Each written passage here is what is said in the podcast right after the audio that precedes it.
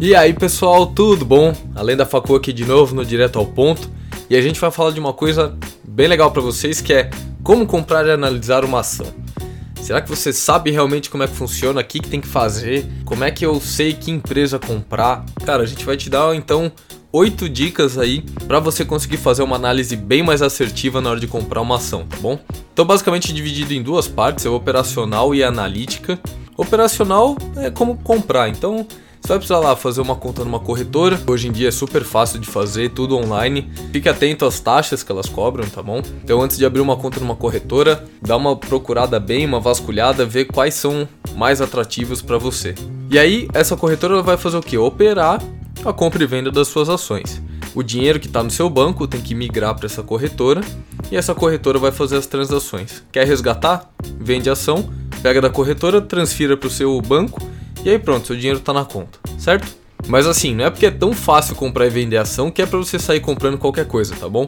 É muito importante que você saiba exatamente aonde que você está se metendo e que negócio que você está fazendo. Então agora entra a parte analítica da história. Como é que eu faço para analisar uma ação? Como é que eu faço para descobrir se essa ação é boa ou não? Esses oito passos a seguir vão te dar assim, vão te ajudar em 90% na sua tomada de decisão, tá bom? Primeiro de tudo, tem que começar com uma pesquisa, cara. Começa com o histórico da empresa. Então aqui você vai conhecer de fato qual que foi a trajetória no mercado, como é que ela começou, como é que ela está hoje. Ela é composta por uma sociedade de familiar, quais são os acontecimentos e notícias que estão atrelados a ela. Enfim, aqui você vai descobrir tudo o que está acontecendo e que já aconteceu com a empresa. Segundo ponto é produtos e serviços. Nesse passo, então, você vai conhecer a fundo agora o que a empresa oferece ao mercado. Como é que ela se diferencia, como é que ela está ganhando, o que, que ela está deixando de ganhar. Faça análise pensando em tudo, cara, na sua cadeia de produto e serviço e qual que é esse produto ou esse serviço, enfim, que gera maior receita para a empresa, tá bom? Qual que é o carro-chefe dessa empresa? Você tem que entender isso para saber quais são as partes fortes dela e o que, que ela consegue oferecer que gera receita recorrente. Entendido todo esse histórico de empresa e produto, agora você vai ver quem que manda nela definitivamente. Então você tem os managements e os shareholders. É quem comanda e quem toca esse barco todo, tá bom? Então aqui você vai ter o conselho de administração, que é composto por os representantes dos acionistas, e eles que vão dar aquele direcionamento estratégico para a companhia. E aí você tem o board de diretores ali, ou simplesmente diretoria, corpo executivo, como você quiser, que são aquelas pessoas que vão executar essas estratégias no dia a dia. São as pessoas que de fato tocam o negócio. É muito importante você saber quem está por trás dessa tomada de decisão e quem está executando. Então, para que você tenha uma ideia geral de qual que é o direcionamento da empresa e qual que é a capacidade de tirar as ideias do papel. Será que esses dois corpos estão conversando bem? Será que o que está sendo planejado está sendo executado?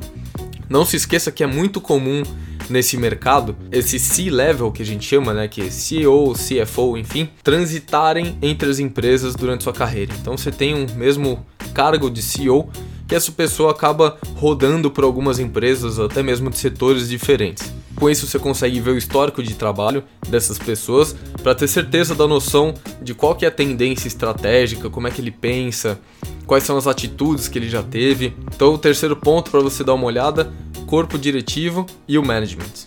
Então, o terceiro ponto, você olhou tudo dentro da empresa. Você viu ali o inside, foi no detalhe, viu como que ela funciona, quem que comanda, e agora é hora de você colocar ela na perspectiva em relação ao mercado.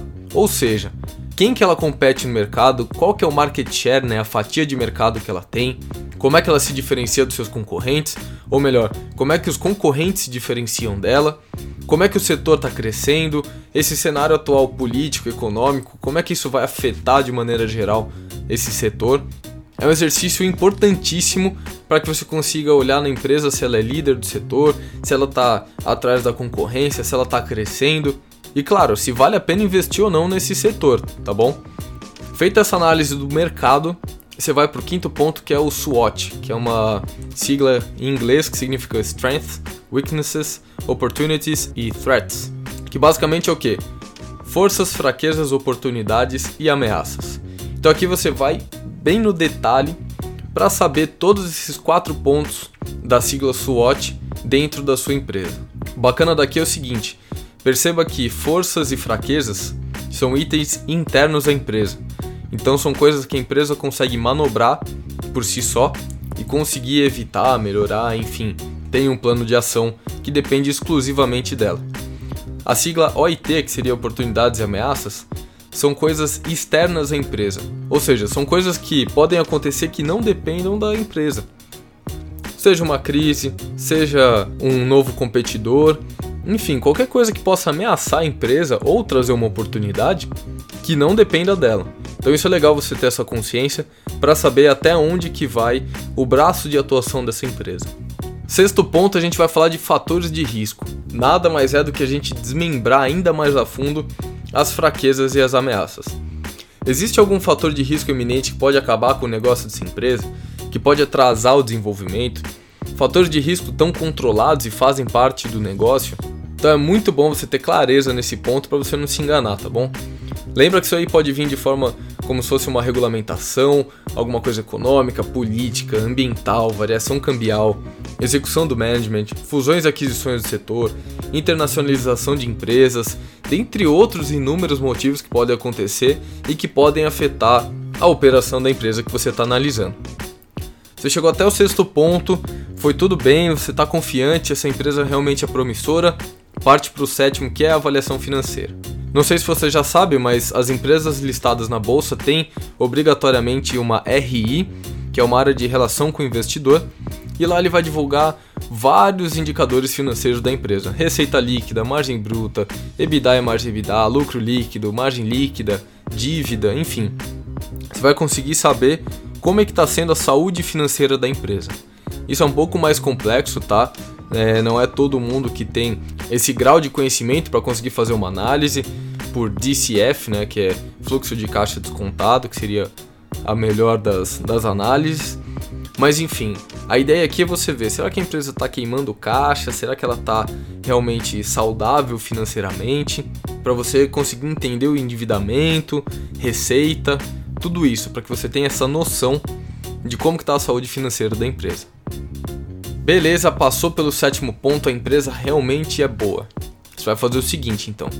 Vai para o oitavo ponto que a gente chama de Value Drivers, ou seja, são pontos de valor da empresa. Você vai listar aí de 2 a 5 pontos que vão ser grandes diferenciais dessa companhia, que você considera que devem ser acompanhados para saber se a empresa está crescendo ou não. Então, como é que funciona, por exemplo, o setor frigorífico? Essa empresa aqui está pensando em fazer uma parceria com o exterior para exportar carne. Ótimo, isso aí é um, pode ser um value driver. Isso aí significa que ela vai aumentar a sua receita, por exemplo. Então você fica de olho. Fechou o negócio? Ótimo, excelente, a empresa está no caminho certo. Não fechou? Puxa, o que, que será que aconteceu? Eu devo continuar investindo nessa empresa? Então você tem que ficar muito ligado nesses aspectos para que você acompanhe o desenvolvimento da empresa. Elenca aí de 2 a 5 pontos, tá bom? Não precisa também fazer uma lista gigantesca, porque você não vai nem conseguir saber direito se tudo isso está sendo cumprido.